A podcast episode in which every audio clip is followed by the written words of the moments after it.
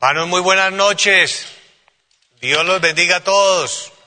Una felicidad compartir con ustedes estos momentos y saber que todos tenemos el corazón abierto para el Señor, que amamos y adoramos a nuestro Dios porque Él es demasiado bueno con nosotros y Él es nuestra vida. Gloria al nombre del Señor.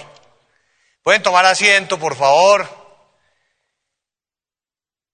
Quiero saludar a todas las personas también que son recientes que se están uniendo a las transmisiones, que están con nosotros, que es una alegría inmensa saber que ustedes están acompañándonos, que es un plan de Dios, un propósito de Dios, que así lo ha hablado el Espíritu Santo en profecía, que Él estaría trayendo eh, muchos corazones, muchas almas, muchos seres que tienen el anhelo de buscar al Señor, de conocer a Dios, y por ese motivo no es casualidad que usted esté hoy con nosotros. Compartirles un testimonio muy bonito de la manera como Dios se glorificó en una hermana de la iglesia que no podía tener hijos. Y esto con ocasión de una oración que nuestra hermana María Luisa eh, ha venido realizando recientemente, cada vez que hace la oración por toda la iglesia, ha venido orando por los bebés que están en el vientre de sus madres.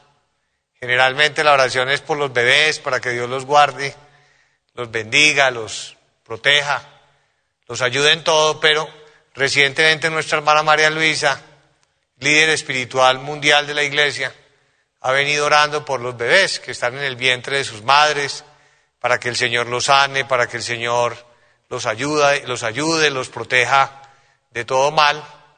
¿Y qué sucedió? Esta hermana a quien me refiero no podía tener bebés, no podía concebir y el Espíritu Santo en profecía le hizo esa promesa. Y ella tenía esa ilusión, ella había perdido ya un bebé, sin embargo nunca desmayó, siempre confió en las promesas dadas por el Espíritu Santo y ella, ella estaba convencida que Dios le iba a cumplir, tenía mucha confianza en Dios y efectivamente quedó en embarazo. Y comenta ella que su bebé no estaba creciendo y el médico alarmado le dijo, el crecimiento de su bebé es muy deficiente y estamos muy preocupados si usted ya tiene el antecedente de haber perdido un bebé, de modo que la situación no es nada satisfactoria sino preocupante. Pero lo hermoso es tener al Espíritu Santo, lo hermoso es contar con este Dios maravilloso que nos habla a través del don de la profecía. Y por eso ella siguió alimentando su confianza en Dios de una manera admirable. ¿Y qué sucedió? Que para estos días, cuando nuestra hermana María Luisa comenzó a orar de esa manera y a pedirle al Señor por los bebés que están en el vientre de sus madres y que necesitan de la ayuda del cielo, del Dios viviente, que el Señor, que el Altísimo se glorificara en ellos. Ella confió plenamente en esa oración, clamó y estuvo segura que Dios había actuado en su bebé que tanto necesitaba la ayuda del Señor. Testifica ella que cuando volvió a donde el médico, el médico le dijo, estoy asombrado porque su bebé en este mes creció lo que no había crecido en los cinco meses anteriores. Y esa bebé está muy bien, está perfecta, según el, el, dictamen del médico, y estamos seguros de que así será, porque Dios hizo ese gran milagro. Bendito y alabado el nombre del Señor. Dios es grande, Dios es poderoso, es algo increíble, pero es verdad que con la oración nuestro Señor hace grandes maravillas en medio de nosotros. Gloria a Dios. Bendito el nombre del Señor. Nuestro Dios vive y es grande y es poderoso. El Dios viviente está con nosotros. Gloria al Altísimo. Pongámonos de pie, vamos a leer en nuestras Biblias, vamos a leer en la, primera epístola del apóstol Pablo, dirigida a los Corintios en el capítulo número 13. Leamos en Primera de Corintios, capítulo número 13. Vamos a leer en el versículo número 4. Y hagamos esta lectura para honor, para gloria, para exaltación del Altísimo. El amor es sufrido, es benigno. El amor no tiene envidia. El amor no es jactancioso no se envanece. Amén. Pueden tomar asiento, hermanos. Y vamos en esta noche a enseñar acerca de la vanagloria. Ese es el título de la predicación, la vanagloria. Y vamos a explicar qué es la vanagloria, que está eh, vinculada con todas estas enseñanzas que hemos venido dando acerca de los frutos del Espíritu Santo. Ya hemos leído de los frutos del Espíritu Santo en el libro de Gálatas. Y el primer fruto que encontramos allí en Gálatas es el amor. Cuando una persona practica el amor, eh, no es envidiosa. Cuando una persona practica el amor, no es orgullosa. Enseñábamos hace ocho días que la persona orgullosa es la persona que no tiene en cuenta las opiniones de los demás, es la persona que no acepta nunca un llamado de atención o un consejo, porque tiene también un sentido de superioridad. Y hoy vamos a analizar también otro pecado, otro pecado oculto, que son aquellos pecados que destruyen nuestra vida espiritual, que no nos dejan progresar espiritualmente, que no nos dejan alcanzar las bendiciones de Dios en la vida espiritual y en la vida material, que son un obstáculo, un tropiezo, para que el Señor nos escuche. Y es la vanagloria, ese es otro pecado oculto. Los pecados ocultos son pecados que nosotros practicamos y no nos damos muchas veces cuenta no caemos en la cuenta que tenemos esos pecados. Por ejemplo, el orgullo. Uno puede ser orgulloso y no darse cuenta que es orgulloso. O uno puede ser envidioso y no darse cuenta que es envidioso. Sobre todo porque uno a veces ni sabe qué es la envidia. O uno a veces no sabe ni qué es el orgullo. Ni tampoco uno sabe qué es la vanagloria. Por eso es importante saber en qué consiste cada pecado para que cuando nosotros veamos estamos actuando de determinada manera, reaccionemos y seamos conscientes que estamos cometiendo ese pecado, porque ya sabemos en qué consiste ese pecado, y así no caigamos en las trampas del diablo, no caigamos en esos errores y no perdamos bendición. Hoy vamos a ver un pecado que es similar al, al orgullo, que es el de la vanagloria.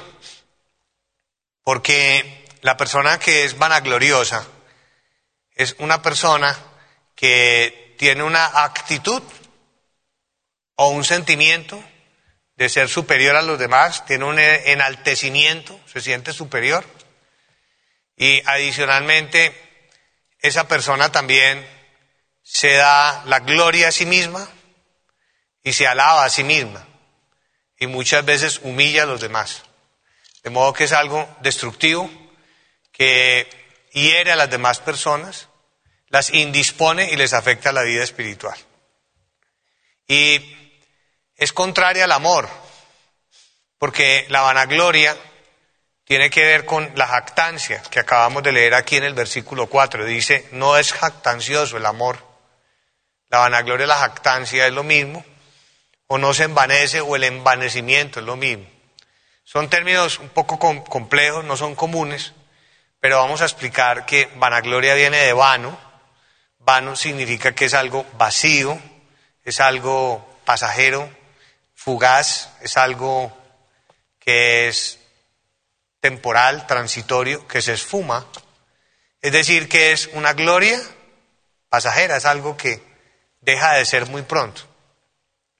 Y darse la gloria a sí mismo no es gloria. Eso es algo pasajero. Esa es la vanagloria. Y enaltecerse es darse la alabanza, es darse la gloria para sentirse alto, superior. Eso no es gloria, ni es nada, es algo que pasa, es algo que realmente no permanece. Y lo mismo la jactancia, la jactancia es jactarse de algo, es de una actitud, de un logro en la vida. Y mostrarlo a los demás también está vinculado con el deseo de figurar, que lo vean, por mostrarse, por, por, por hacerse sentir superior a los demás. Y este, este pecado está lejos del amor. Por eso dice aquí que cuando la persona tiene amor, dice el verso 4, el amor es sufrido. Cuando dice sufrido es que tiene paciencia. Ya habíamos hablado de la paciencia. Es benigno. Ya habíamos hablado de la benignidad también, hacer el bien. El amor no tiene envidia. Ya habíamos hablado de la envidia. El amor no es jactancioso. No habíamos hablado de la jactancia. No se envanece. No habíamos hablado del envanecimiento. Ambos están ligados con la vanagloria. Y en ese sentido, nosotros como iglesia debemos cuidarnos muchísimo de no estar hablándole a los hermanos ni a la gente cosas de nosotros para alabarnos o para darnos la gloria, para hacernos ver como muy importantes, no. En cierta oportunidad yo he escuchado un testimonio que cuando comenzó la iglesia en Colombia eran como 40 creyentes. Eh, al principio cuatro, pero para la época en que había 40 creyentes, eh, llegaron algunas personas a la iglesia, para aquel entonces llegó alguien que tenía estudios universitarios y comenzó, comenzó a decir, eh, esa iglesia me gusta, pero lo único que no me gusta es que todos son analfabetas y son muy ignorantes, que han tenido estudio.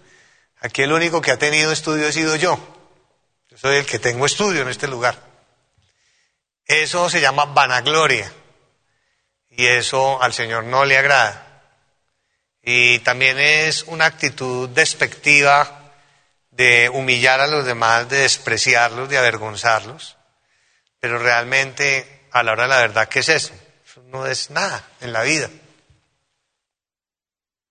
O, por ejemplo, también recuerdo de, un ejemplo, de una, de una situación que vivió alguien de la iglesia que para esa época tenía pocos ingresos y entonces siempre comía lo que podía, o unas verduras, pero no podía comer proteína, no podía comer carne.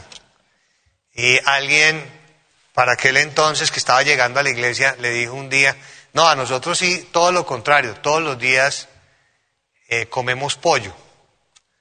Nosotros sí estamos bien alimentados. Imagínense un comentario de esos a una persona que está alimentándose con vegetales o que está alimentándose con harinas.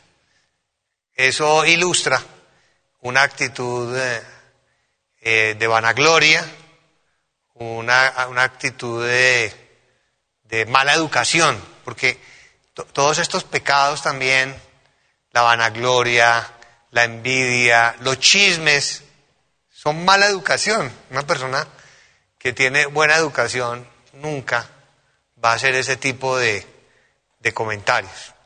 Vamos a ver en la Biblia varios versículos que desarrollan la vanagloria y la vamos a encontrar eh, expresada de diferentes formas, muy poco con la palabra vanagloria, pero sí en otros pasajes con la palabra envanecimiento, por ejemplo. O en sí el versículo denota la vanagloria en las actitudes que vamos a encontrar. Pero antes, Leamos en Proverbios, en el capítulo 25, donde se enseña en Proverbios 25, en el versículo número 27, acerca de la vanagloria y una definición de la vanagloria. Dice en Proverbios 25, versículo 27. Eh, Comer mucha miel no es bueno, eso es verdad porque si uno, la miel es agradable, es deliciosa realmente, pero cuando uno come mucha miel uno se hostiga y se empalaga y ya no sabe bien. Lo mismo dice acá, ni el buscar la propia gloria es gloria. Esa es la vanagloria. Cuando uno está como con esa actitud o ese sentimiento. La actitud es que uno se muestra así o lo dice, y el sentimiento es que de pronto la persona no lo dice, pero lo siente así. Siente que es superior, siente que tiene muchas cosas, que ha logrado más cosas que los demás, que le da derecho a sentirse superior, a humillarlos, a despreciarlos y, a hablar, y a contar, y a exhibirse, y a figurar, y a mostrarse todo lo que ha logrado en la vida, o todo lo que tiene. Yo soy, yo tengo, yo puedo. esa es una actitud que quita muchos puntos delante del Señor. Nosotros siempre debemos huir. Sobre todo también eh, porque el Señor en la iglesia nos hace ricos a todos desde el punto de vista espiritual. Y todos podemos recibir dones espirituales hermosos. Y debemos cuidarnos porque, como enseñaba nuestra hermana María Luisa el domingo anterior acerca de los dones espirituales, el Señor nos puede dar eh, los dones de sanidades o el don de profecía, que es el mayor don. O nos puede dar el don para hacer milagros o el don de discernimiento de espíritus la sabiduría, la ciencia, dones maravillosos.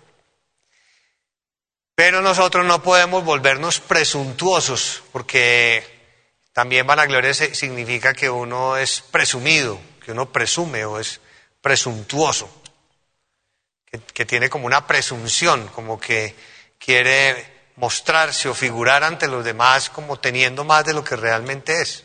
Y hay un verso en Gálatas que dice que hay muchos que creen ser y no son tanto.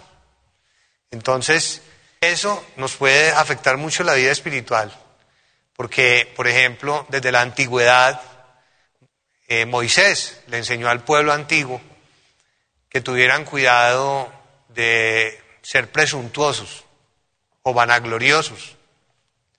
Colocaba el ejemplo en el libro de Deuteronomio, creo que es en el capítulo 18, donde hablaba de los profetas y decía, si alguien presumiere de profeta, es decir, se las da de profeta, permítame la expresión coloquial, actúa como si fuera profeta sin serlo, sin Dios, sin yo haberlo enviado, sin que Dios le hubiera dado ese encargo, esa labor.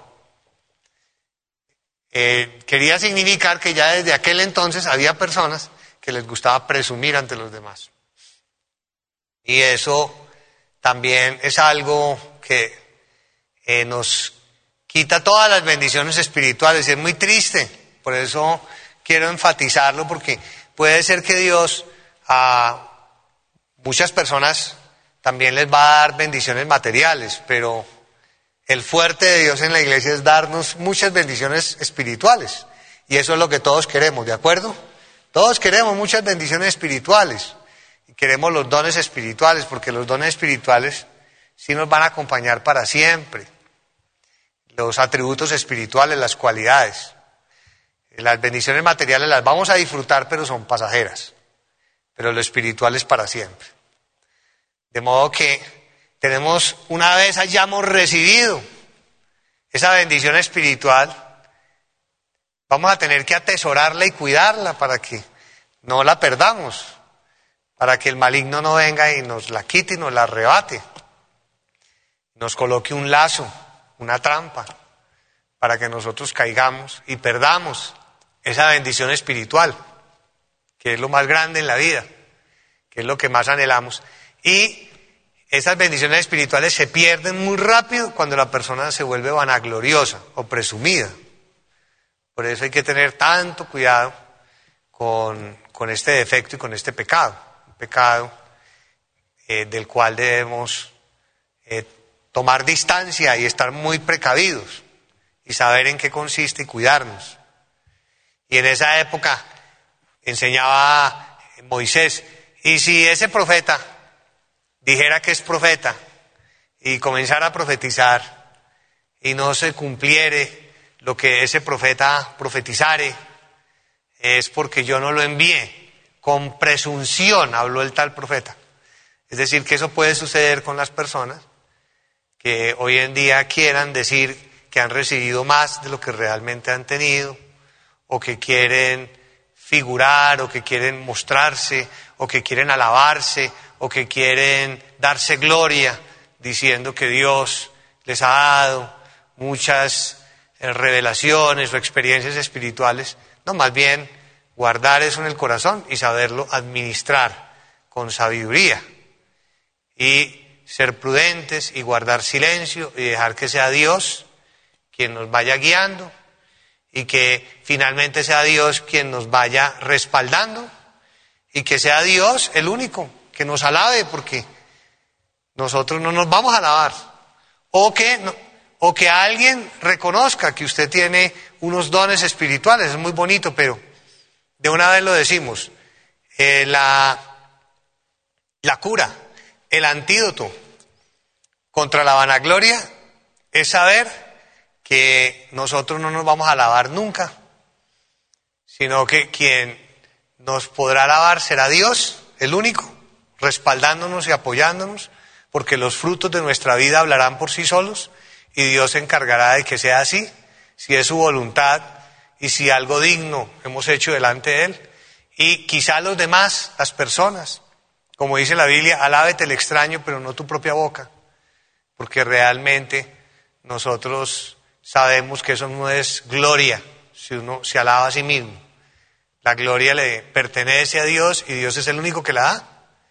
Y quizá las personas, cuando reciban los beneficios, y nosotros de igual manera nunca vamos a cambiar, y nunca nos vamos a enaltecer, y nunca nos vamos a sentir superiores a nadie, ni nunca nuestra boca va a decir que hicimos, sino que nosotros que ya sabemos que es la vanagloria, nos vamos a cuidar muchísimo y vamos a ser muy prudentes y nunca vamos a sentirnos superiores a ninguna persona o que tenemos más poder y nunca vamos a humillar a alguien. Porque también hubo una época en que yo recuerdo de, alguien que decía, yo tengo un don de sanidad muy bonito Dios a mí me respalda muchísimo. Cuando uno empieza a decir eso, ya es, está muy mal, porque es vanagloria, hablar de sí mismo. Y decía, y aquí se me sientan 20 personas. Y yo estoy aterrado porque veo que a los otros hermanos que tienen los mismos dones se les sientan de a cuatro, de a cinco personas, en cambio a mí me hacen fila. Entonces, ese tipo de actitudes, incluso si lo llega a sentir, usted no lo dice, pero usted siente que usted tiene todo eso y que usted se siente que sí, que tiene más que los demás y que es el mejor y que es el superior, está mal, porque ahí ya hay un sentimiento de vanagloria en su ser y ahí ya hay un error delante del Señor. Por eso, como acabamos de leer aquí en Proverbios 25, 27, ni el buscar la propia gloria es gloria, eso se llama vanagloria. Y esa es la definición. Ahora vamos a leer en el Evangelio según Mateo. Llama la atención cómo el Señor Jesucristo eh, dio varias parábolas, enseñó en varias parábolas acerca de la vanagloria y no dijo que era vanagloria, pero ahí se ve la vanagloria. Y se ocupó, por ejemplo, en Mateo en el capítulo 6, de dar varios ejemplos donde uno encuentra la vanagloria. En el primer ejemplo, en Mateo 6, del 1 al 4, está hablando de las personas que dan limosna, que daban limosna en aquel entonces, y que cuando daban limosna, esas personas, dice la Biblia, hacían tocar trompeta para que toda la gente se diera cuenta que ellos sí daban limosna, es decir, eh, un deseo de figurar, de que lo vieran, de que demostrarle a los demás que él sí era dadivoso y generoso. Y eso se llama vanagloria. Por eso eh, enseñaba que si uno le va a ayudar a alguien, uno debe hacerlo en secreto y no contarle a nadie. No contarle absolutamente a nadie que uno le ayudó a alguien. Hoy en día también con los diezmos uno diría igual. Por ejemplo, en la iglesia nunca nadie se le pregunta si diezma o no diezma, ni se le toma el nombre, ni cuánto gana, ni dónde trabaja, nada, absolutamente, porque eso ya es una decisión de cada persona con Dios. Y aquí en la iglesia, por ejemplo, no hay eh, sillas especiales para los que diezman más, para los que aportan más, no. Sino que es cada uno con Dios, porque si no estaríamos estimulando la, vanagloria, estaríamos saliéndonos de, esta enseñanza, que todo se hace eh, en, en secreto, que todo se hace es para honrar al Señor. Por eso dice en el versículo número 2 de Mateo 6, cuando pues des limosna, no hagas tocar trompeta delante de ti, como hacen los hipócritas en las sinagogas y en las calles, para ser alabados por los hombres. Es decir, está alabándose a sí mismo y está buscando la alabanza de los demás. No, así no es. Se está dando su propia gloria, no. Por eso dice, de cierto os digo que ya tienen su recompensa. Mas tú cuando des limosna no sepa tu izquierda lo que hace tu derecha, para que sea tu limosna en secreto. Y tu Padre que ve en lo secreto te recompensará en público. Hay otro ejemplo, inmediatamente después con la oración. Dice lo mismo, que cuando ellos oraran, no se pusieran hacer una oración en las calles o delante de la gente como para demostrar mucha entrega a Dios, que muchas veces ese es el fanatismo, sino que todo se hace de una manera discreta y en secreto delante del Señor, y lo que uno hace en privado, si algún día en secreto, si algún día Dios quiere que se conozca en público, que no sean nuestros labios para alabarnos, y para darnos la gloria nosotros mismos, sino que sea el Señor, si Él quiere publicarlo y darlo a conocer. Pero todo se hace es para Dios, no para buscar la alabanza de las personas, ni para buscar la alabanza propia, que es la vanagloria. Verso 5, y cuando ores, no seas como los hipócritas, porque ellos aman el orar en pie en las sinagogas y en las esquinas de las calles, hipócritas también porque ellos vivían en pecado, para ser visto de los hombres, siempre era como ese deseo de figurar, que le tocaran la trompeta para que todos vieran, que eh, oraban para que todos observaran, oraban en público, así para que los vieran. De cierto digo que ya tienen su recompensa. Mas tú cuando ores, entra en tu aposento y cerrada la puerta, ora a tu Padre que está en secreto. Y tu Padre que ve en lo secreto te recompensará en público. Y aquí mismo, en este capítulo, en el versículo 16, da otro ejemplo sobre la vanagloria y ese deseo de figurar. En el versículo número 16, aquí ya habla del ayuno. Ya hemos visto el ejemplo de la limosna Hemos visto el ejemplo de la oración y ahora vamos a ver el ejemplo del ayuno.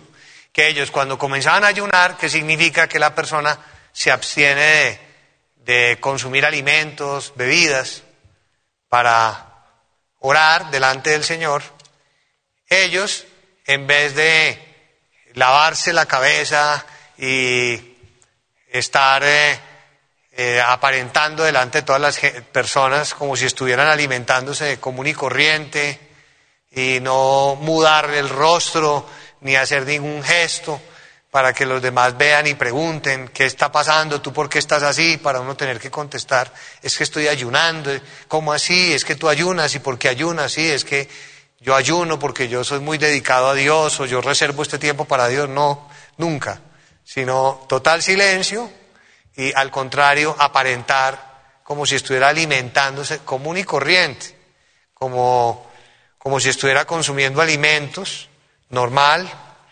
Y dice en el versículo número 16, cuando ayunéis no seáis austeros, es decir, como fingir o poner la cara como que estaban aguantando hambre, como los hipócritas, para que les preguntaran, porque ellos demudan sus rostros, o sea, lo hacían también de esa manera intencional para mostrarse, para figurar, para mostrar a los hombres que ayunan.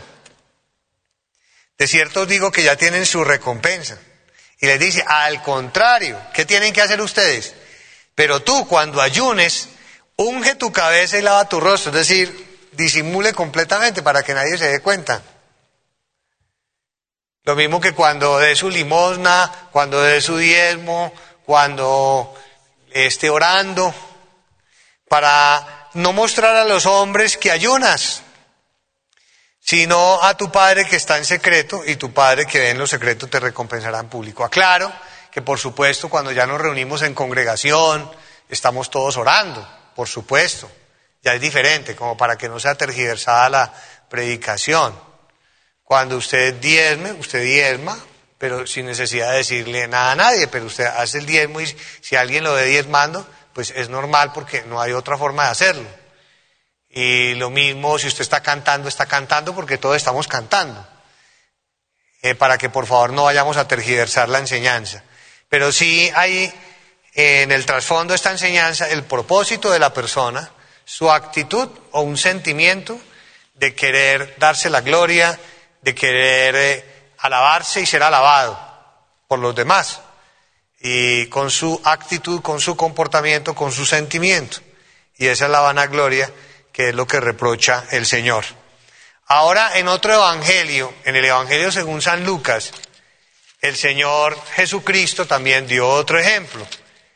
Y esto tiene que ser muy importante porque fíjense cómo en las parábolas el Señor se dedicó a explicarlo y a describirlo, porque seguramente es algo corriente y seguramente es algo en lo cual las personas caemos sin darnos siquiera cuenta. Y terminamos fallándole al Señor, algunas veces humillando a las personas, otras veces indisponiendo a las personas también porque las personas se sienten mal. Por ejemplo, el que decía, aquí todos son unos ignorantes, son unos analfabetas. ¿Cómo se van a sentir los hermanos que escuchan eso? Se van a sentir muy mal.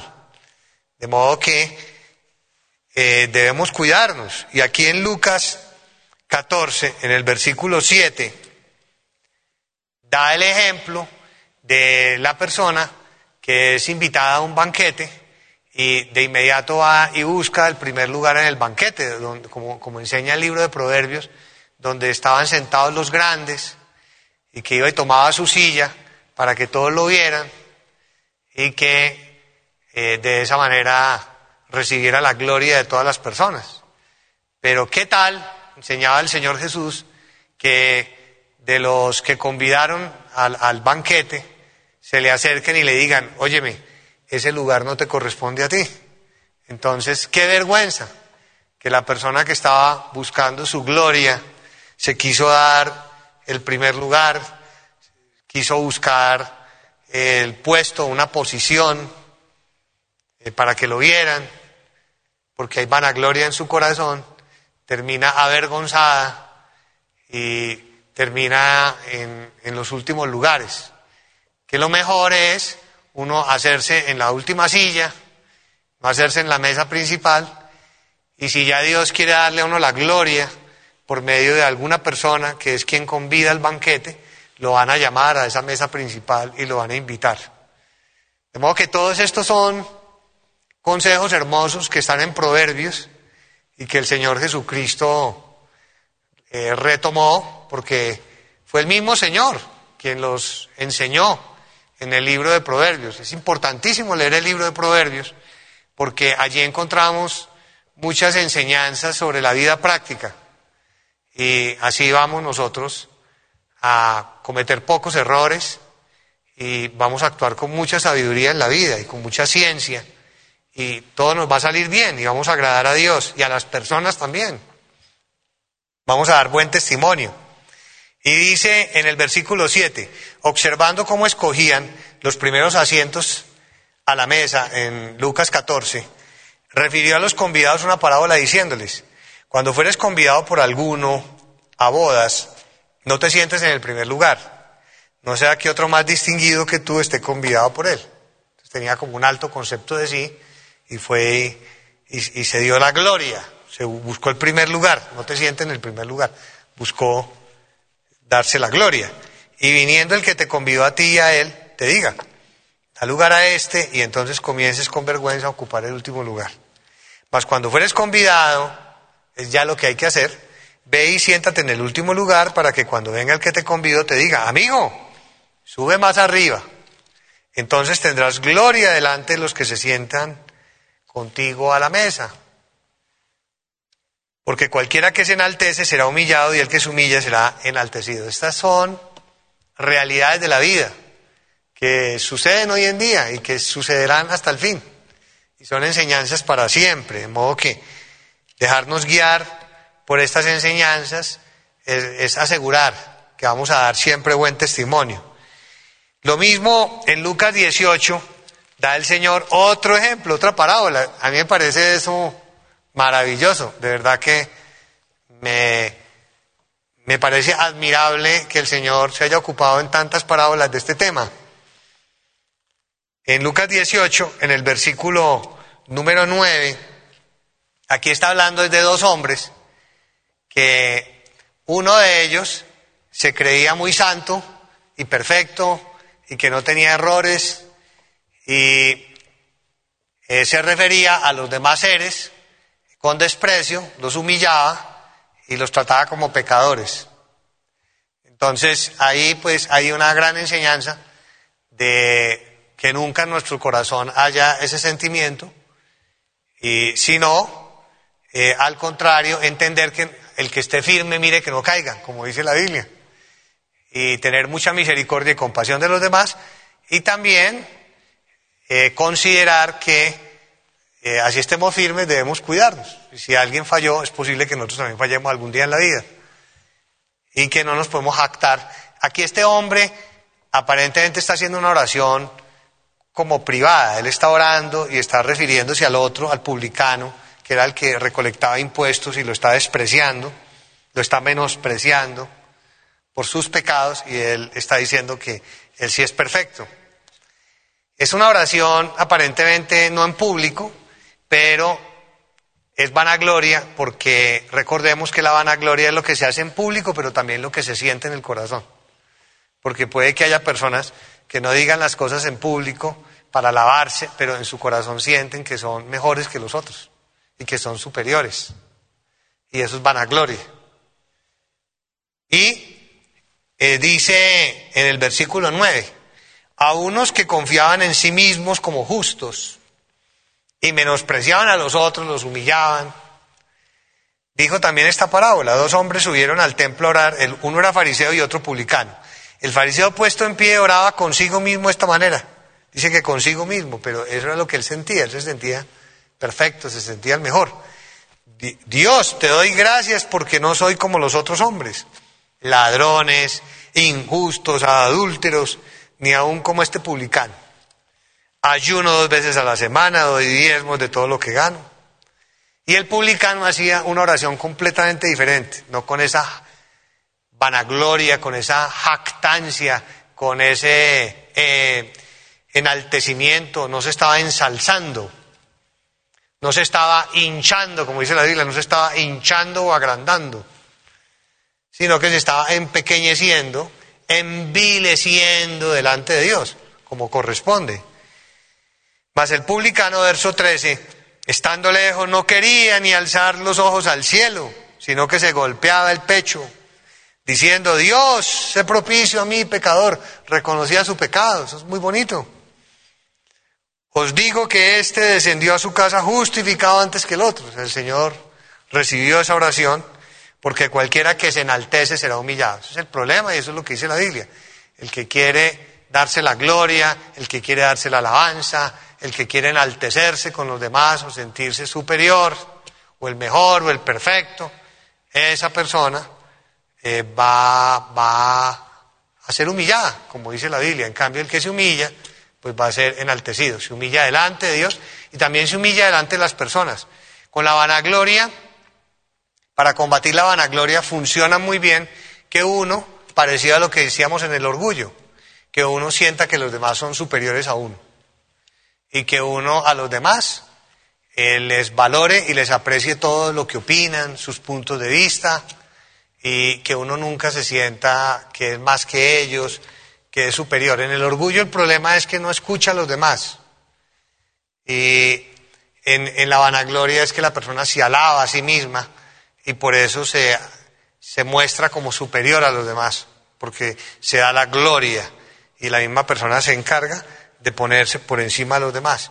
En el orgullo, la persona no atiende lo que los demás dicen, no valora lo que los demás opinan. Y también la Biblia nos da un ejemplo acerca de Job.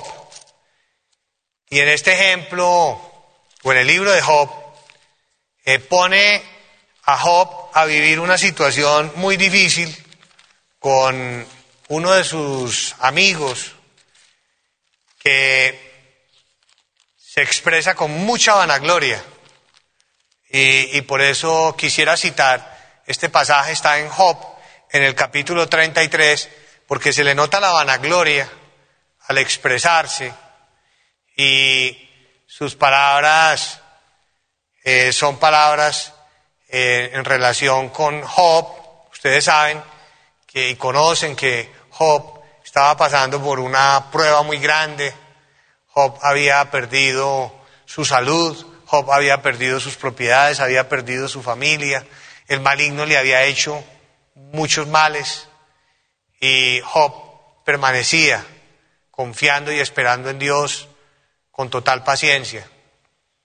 Y para completar, vino esta otra persona que se llamaba Eliú. Todos los amigos de Job fueron instrumentos en las manos del maligno, usadas sus bocas para ofenderlo, para calumniarlo, para injuriarlo, para desprestigiarlo, para humillarlo. Y aquí aparece uno que también habla como habla el diablo, que el diablo es así, engreído, jactancioso. Si uno, por ejemplo, se pone a leer en Isaías 14 o en Ezequiel 28, que es donde se habla del diablo, uno ahí ve cómo habla el diablo y qué dice el diablo, cómo se expresa. Y aquí uno, uno, uno lo encuentra también. Dice en Job 33.1, por tanto Job Oye ahora mis razones. Llegó a donde Job y le empezó a hablar como si fuera un maestro, como, como si fuera superior a Job, sin ningún tipo de contemplación ni de respeto, absolutamente nada. Le dijo, escúchame que yo te voy a enseñar. Y era creo que el más, el más joven, porque era una persona inexperta, sin doctrina, sin conocimiento de nada. Y era un instrumento del maligno. Y le dice, oye ahora mis razones. Pone como un maestro. Entonces estaba envanecido. Eso también es otra forma de ver el envanecimiento. Cuando una persona dice que yo sé mucho.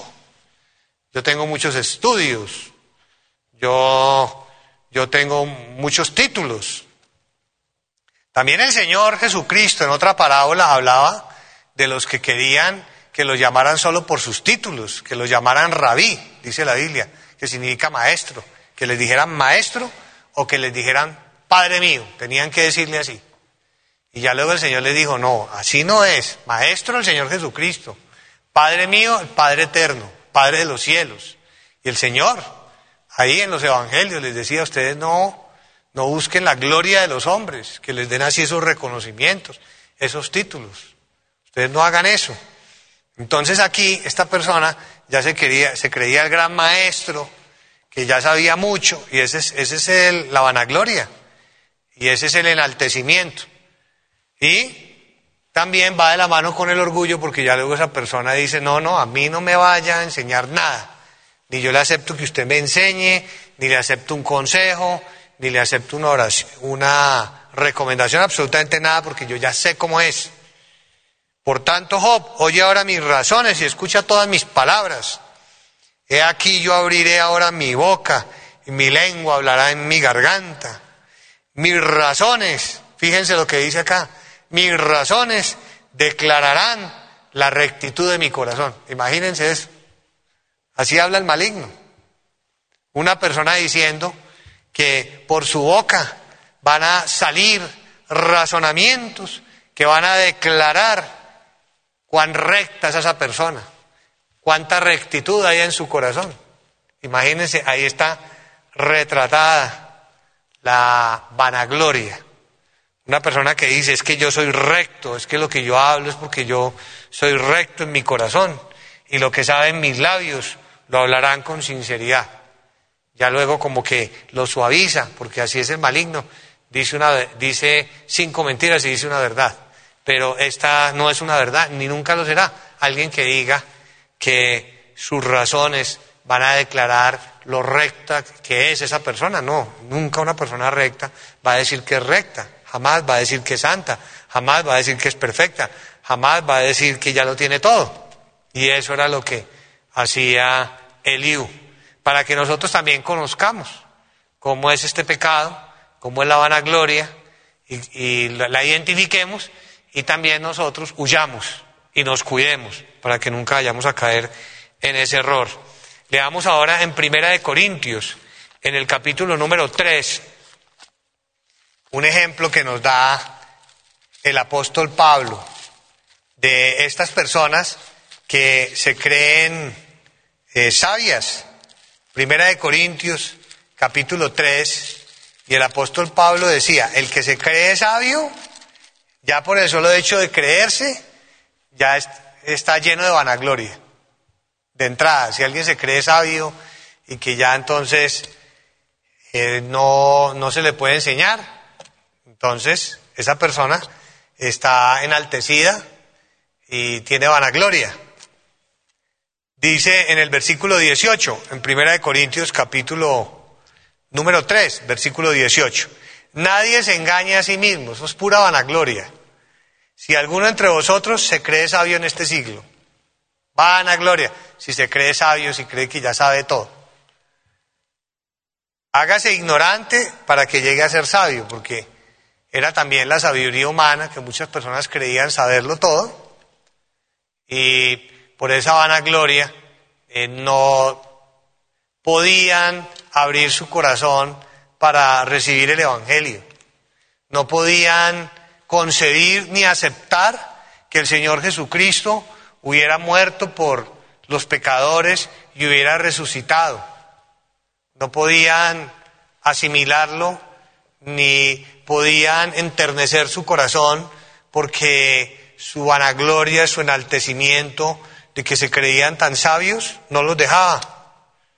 Por su sabiduría humana, por su filosofía, por su ciencia, no lograban entender, no, no, no tenían la humildad, la sencillez para dejarse enseñar.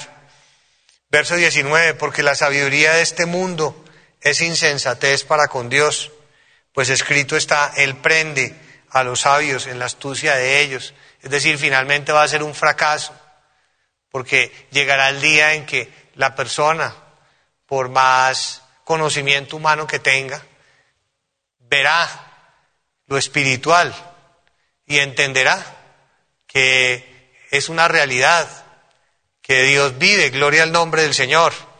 Verso 20, y otra vez el Señor conoce los pensamientos de los sabios, de los sabios del mundo, de la sabiduría humana, que son vanos. Y ahí está la palabra vanos, que son pasajeros, que son transitorios. Y esa palabra vanidad está vinculada con la vanagloria, que es algo que pasa, es algo que no permanece, es algo vacío, es una gloria vacía.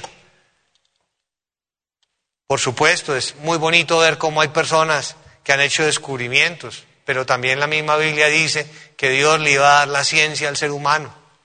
Perfecto, no estamos contra eso. Es, admirable y es importante para la humanidad, grandes descubrimientos.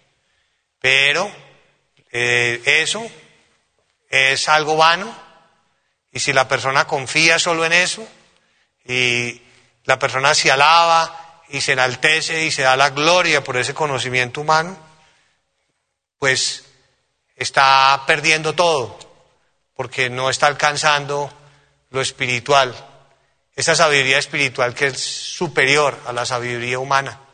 Y nosotros amamos y abrazamos esa sabiduría espiritual y por eso estamos aquí y le hemos abierto el corazón al Señor.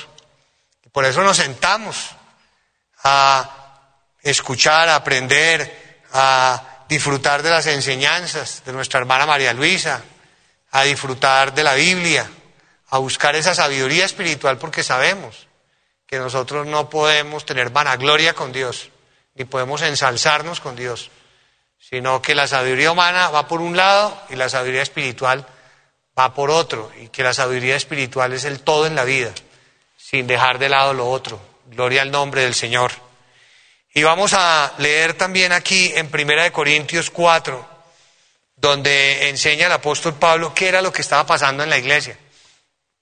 En la iglesia había personas que estaban envanecidas también. Y estas personas actuaban de una manera carnal y estaban envanecidas formando grupos en la iglesia. Entonces estaban diciendo, yo soy del apóstol Pablo, yo soy del grupo del apóstol Pablo. Y estaban envanecidas y eran seguidoras del apóstol Pablo y se sentían superiores a otros grupos que se habían formado en la iglesia que decían, no, nosotros somos de Apolos, que era otro predicador, que Dios había puesto en la iglesia. Y de esa manera eh, se formaban las divisiones y las disensiones, pero lo que había ahí era una vanagloria de los creyentes que estaban envanecidos diciendo yo sigo al uno o yo sigo al otro. Y eso al Señor no le agrada. Nosotros hoy en día tenemos que cuidarnos mucho de eso, que en la iglesia llegase el día en que haya personas que digan yo soy seguidor de fulano o fulana o yo soy de tal grupo, no, porque eso va a ser un pecado delante de Dios y para Dios. Eso también es una vanagloria, es algo que no vale la pena, es algo en donde las personas sienten que están alcanzando la gloria o que hacen parte, hacer parte de cierto grupo o ser seguidoras de cierta persona eh, los va a ser superiores a los otros o los va a hacer figurar de una manera diferente a los otros. Y ese es un error y un pecado delante del Señor. Y aquí, en estos versículos, en Primera de Corintios capítulo 4, explica que eso no se debía hacer y ya luego en Primera de Corintios 3 explica qué era lo que estaba pasando. Eh, leamos primero en, en Primera de Corintios 4, en el verso número 6, donde dice el apóstol Pablo, pero esto hermanos lo he presentado como ejemplo en mí y en Apolos por amor de vosotros, para que nosotros aprendáis a, a, no pensar más de lo que está escrito, de lo que es la Biblia, porque el apóstol Pablo y Apolos enseñaban lo que estaba en la Biblia. Y ese era su punto de partida y su punto de llegada. Y no se salían de la Biblia, es decir, todo era de Dios, la bendición era de Dios, la gloria era para Dios, la obra era de Dios. No sea que por causa de uno, de alguno de ellos, os envanezcáis unos contra otros. Y se formen esos grupos y los unos digan yo sigo al uno, yo sigo al otro. Y en el versículo explica también, en Primera de Corintios 3, explica qué era lo que estaba pasando. En el versículo 4. Porque diciendo el uno, yo ciertamente soy de Pablo, y el otro, yo soy de Apolos, ¿no sois carnales? ¿Qué pues es Pablo y qué es Apolos? Servidores por medio de los cuales habéis creído y eso según lo que cada uno, lo que a cada uno concedió el Señor. Yo planté, Apolo regó. Pero el crecimiento lo ha dado Dios. Dios finalmente es el que ha hecho todo. Nosotros hemos sido solo colaboradores de Dios, decía el apóstol Pablo. Pero el crecimiento lo ha dado Dios. El apóstol Pablo sembró, eh, plantó y Apolo regó. Pero la obra es de Dios y la bendición es de Dios. Por eso dice el verso 7, así que ni el que planta es algo, ni el que riega, sino Dios que da crecimiento. Pero sí había entrado como la vanagloria en la congregación, en ese sentido de formar grupos y de sentirse superiores o de mostrarse a los demás como seguidores de uno o de otro, y esa vanagloria o ese envanecimiento era un pecado delante del Señor. Y también eh, dice la Biblia en el versículo 18 de Primera de Corintios 4. Primera de Corintios 4, versículo 18. Mas algunos están envanecidos. Envanecidos es eh, llenos de vanagloria, como si yo nunca hubiese ido a, a vosotros. Envanecidos es envueltos en la vanidad de la vanagloria, como si yo nunca hubiese ido a vosotros. Pero iré pronto a vosotros si el Señor quiere y conoceré no las palabras, sino el poder de los que andan envanecidos, es decir, los que presumen que tienen mucho de Dios y hablan mucho y confunden a la gente, pero que tienen sueños, que tienen revelaciones, que Dios les mostró, que Dios les dijo, y que andan divulgando, que Dios eh, se manifiesta mucho en la vida de ellos. Esa eh, no es la actitud que Dios espera de nosotros. Y eso era lo que estaba sucediendo en esa época. Y el apóstol Pablo les decía, estoy aterrado, no solo con los grupos que se están formando, están envanecidos, diciendo que tienen poder adicionalmente y que hacen maravillas, y todo es de palabra, porque a la hora de la verdad vamos a mirar el poder de Dios y no tienen tanto como dicen tener. De modo que dejen la vanagloria y dejen el envanecimiento, que con eso ustedes están perdiendo la vida espiritual. Y, eso es lo que sucede realmente, hermanos. Este, este, este tema está muy vinculado con los dones espirituales, porque el Señor aquí en la iglesia, como lo dije hace un rato, eh, nos da los dones espirituales y la verdad es que en las experiencias que se han vivido en la iglesia siempre ha sucedido lo mismo. Cuando una persona recibe los dones espirituales y le entra la vanagloria, inmediatamente el Señor le quita todo lo que le dio. Por tanto, nosotros nunca eh, vamos a alardear de lo que Dios nos dio, ni a contar, ni, de lo que Dios hace por nosotros, no. Sino siempre eh, tener presente esta enseñanza y trabajar para el Señor con amor y servirle a los hermanos. Y aquí se trata del poder de Dios, de los milagros, de que todo sea efectivo. Por ejemplo, lo que enseñábamos al principio. Nuestra hermana María Luisa comenzó a orar por los bebés que están en el vientre de la mamá. Y esa, esa, esa niña no estaba creciendo, venía muy mal en su crecimiento. Y con la oración Dios hizo un milagro extraordinario en un mes. Ya, el poder de Dios, eso es lo que habla, esa es la carta de presentación. No hay necesidad de hablar tanto. La hermana María Luisa es una persona en la que uno ha aprendido y hemos aprendido todos, sin excepción, la sencillez, la humildad. Nunca la hermana está hablando de sí misma.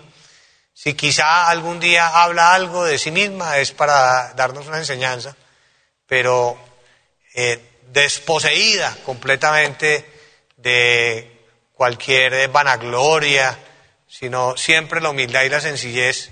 Eso es lo que hemos aprendido de, de nuestra maestra, gloria al nombre del Señor. Y del mismo Señor Jesucristo también, de la manera como Él actuaba y obraba.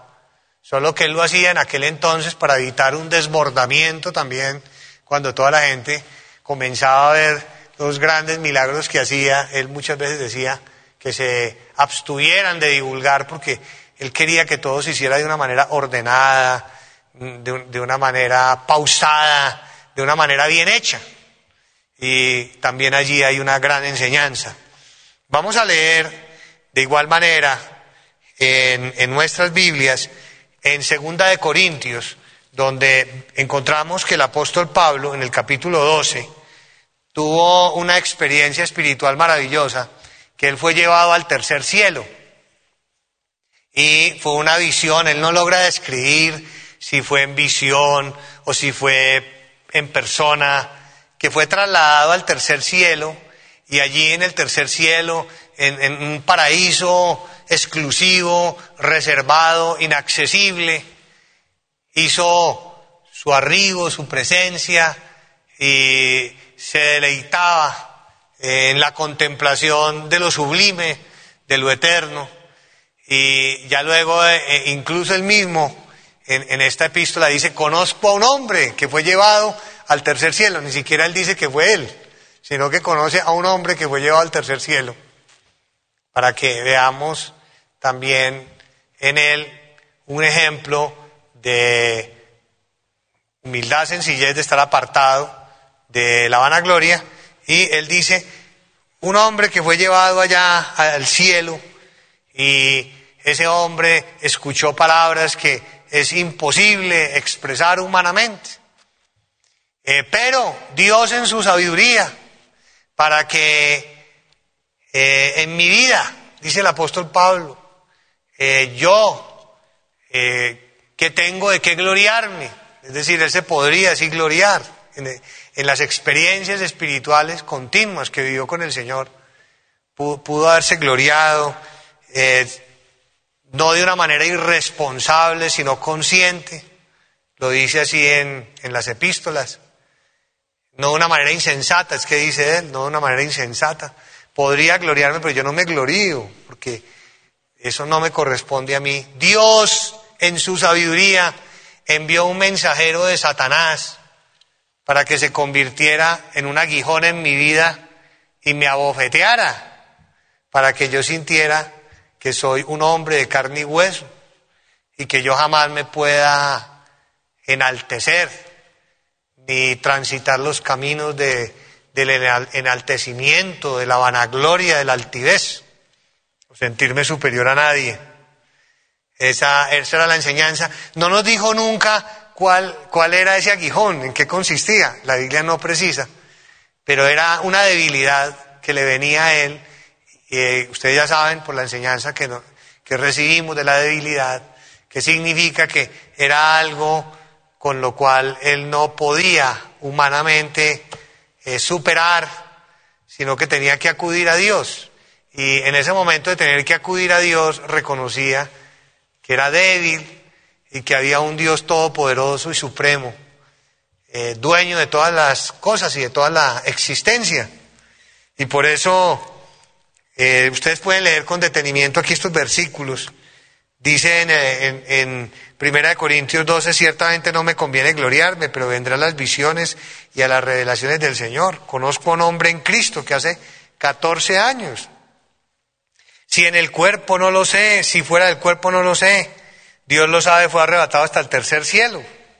Y ahí va explicando todo.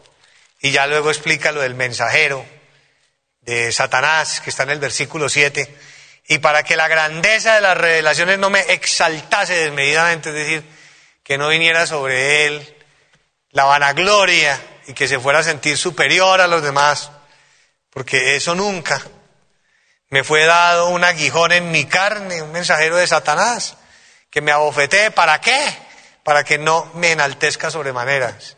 Vemos entonces que es necesario que Dios nos ayude para que nunca venga a nuestra vida el, enaltecimiento, la vanagloria y nosotros también ayudarnos.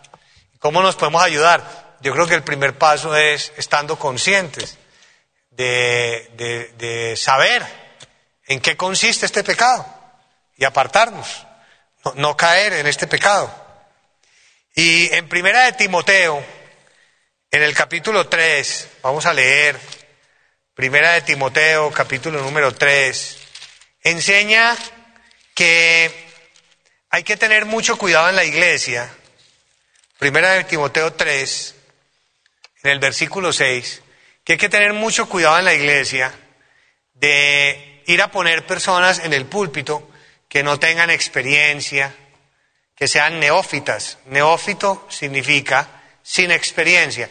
Sin experiencia significa sin doctrina sino personas que tengan doctrina, los que suban al púlpito. Porque cuando las personas eh, no tienen doctrina y suben a un púlpito, inmediatamente se van a enaltecer, se van a llenar de vanagloria y van a empezar a humillar y a tratar a la congregación como señores de la grey, como decía el apóstol Pedro, que a las ovejas las tomaban para enseñorearse de ellas, porque se sentían altos y superiores. ¿Todo por qué? Por falta de conocimiento, sin experiencia, por falta de conocimiento, por falta de doctrina. Y comienzan a cometer errores, a ofender a las personas, a humillarlas, a destruirles la vida espiritual. Por eso lo dice aquí, en primera de Timoteo 3, verso 6, no un neófito, no sea que envaneciéndose caiga en la condenación del diablo en el lazo del diablo. ¿Y cuál es la condenación del diablo? La vanagloria. Que la persona comienza a sentirse superior y a humillar y esa persona eh, luego pierde todo y también da mal testimonio porque comete muchos errores, hace ridículo en la manera como actúa. Por eso dice en el versículo 7, también es necesario que tenga buen testimonio de los de afuera, para que no caiga en descrédito y en lazo del diablo. Y comienza a dar mal testimonio. Y por eso también nosotros encontramos otro pasaje de la Biblia, aquí en Timoteo, donde el apóstol Pablo le dice a Timoteo que admira de él que desde niño ha conocido las escrituras y admira de él la doctrina que hay en Timoteo y le dice que persista en eso, que persevere. Y ese versículo es perfectamente aplicable al día de hoy en medio de nosotros, porque se está formando una generación de niños y de jóvenes que ya han venido aprendiendo la doctrina de tiempo atrás, desde niños, desde jovencitos. Han venido recibiendo toda la instrucción, toda la enseñanza de nuestra hermana María Luisa, toda la doctrina. Y estos niños, estos jóvenes, estas niñas, ellos, ellas, están formándose. Y en ese proceso de formación, Dios los está limpiando y Dios los está preparando para que cuando reciban una responsabilidad en un púlpito o la labor que Dios quiera encomendarles en su vida espiritual, ya van a tener la madurez, ya van a tener la responsabilidad, ya van a tener la sabiduría y van a tener la doctrina para manejar la responsabilidad que Dios les quiera entregar. Esa es una gran motivación para los jóvenes una gran motivación como ha venido enseñando nuestra hermana María Luisa. La invitación a los jóvenes de que se entreguen al Señor y que sepan que aprovechando el tiempo y siendo responsables con Dios desde su juventud, van a seguir ese ejemplo de Timoteo. Y va, que Timoteo, ¿qué fue lo que hizo? Aprender las escrituras, aprender la doctrina, seguir la enseñanza, persistir en ella e imitar el ejemplo del apóstol Pablo, nosotros tenemos gran maestra, nuestra hermana María Luisa. Y nuestra hermana María Luisa, el Señor Jesucristo, y nuestro Dios y Padre eterno. Así, de esa manera, cuando vayan a recibir el encargo de nuestro Dios, estén preparados y no vayan a caer en estos errores y nunca vayan a perder lo que Dios ha bien y desde siempre lo ha planeado para ellos. Y que así sea, gloria al nombre de nuestro Dios, porque es inspirador y motivante. Y en general a todos, nosotros que estamos transitando en este bellísimo camino de vida, también sigamos limpiándonos y sigamos limpiando nuestra vida, teniendo plena conciencia de qué es cada pecado, para que así nosotros busquemos lo perfecto, que así sea, grande, Alabado y bendecido sea el nombre del Señor, desde el siglo y hasta el siglo. Pongámonos de pie, vamos hermanos a orarle al Altísimo, a rogarle con todo nuestro corazón que se manifieste en este momento y que nos conceda esa bendición de limpiar nuestra vida, de perfeccionarnos y de prepararnos para su servicio. Bendito Padre Celestial, te agradecemos con todo nuestro corazón todas tus bendiciones. Te amamos con todas las fuerzas de nuestro ser. Tú eres grande y maravilloso, nuestra vida, nuestra inspiración, nuestro todo. Eres adorable, Señor. Te amamos, te bendecimos, te glorificamos. Te tributamos loor y te suplicamos, Señor, cada día nos limpies y nos perfecciones para que nosotros estemos, Señor, transitando en este peregrinar, Señor, en este camino hacia la vida eterna, libres del pecado, libres de los pecados ocultos y plenamente conscientes de cada uno de ellos para que no caigamos en las trampas del diablo. Que tú, Señor, nos dé la sanidad espiritual, librándonos de las brujerías, de las hechicerías, de las maldiciones y de las pesadillas, de los espíritus de muerte y de las depresiones y todo tormento y peligro del maligno, peligros de secuestro, peligros de accidente, peligros de todo orden. Y asimismo el Dios de la gloria nos sane de cualquier enfermedad y dolencia. Que el Señor de la gloria nos libre de enfermedades graves e incurables y nos libre de este virus y de todo mal en torno a nuestra vida.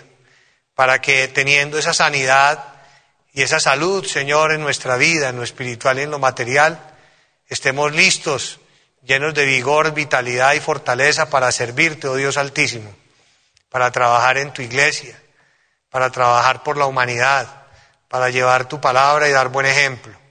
Oh Dios de la gloria, bendice nuestras familias también y bendice la, unión en nuestros hogares, como pareja, Señor, con nuestros hijos, en nuestra vida laboral, en todo lo que emprendamos, no nos haga falta nada y tu bendición se haga presente.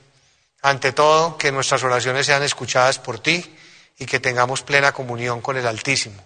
Que el Señor bendiga con lo mejor de su bendición a nuestra hermana María Luisa y a su iglesia toda en las naciones y a todas las personas que están conectadas con nosotros en la transmisión, en comunión, premiales su propósito, su esfuerzo, que están abriendo sus corazones para ti. El Dios de la gloria nos perfeccione y nos limpie, el Dios de la gloria nos bendiga siempre, en el nombre del Señor Jesucristo. Amén grande nuestro Dios. Gloria al Señor. Y vamos a cantar el coro 101. No a nosotros, oh Jehová. 101. Gloria al nombre del Señor. Quienes bendicen y alaban al Altísimo. Gloria a nuestro Señor. Grande es nuestro Dios. Amamos al Señor. Bendecido y alabado. Desde el siglo y hasta el siglo. Un fuerte abrazo para todos. Que el Señor los bendiga y los guarde. Hasta pronto.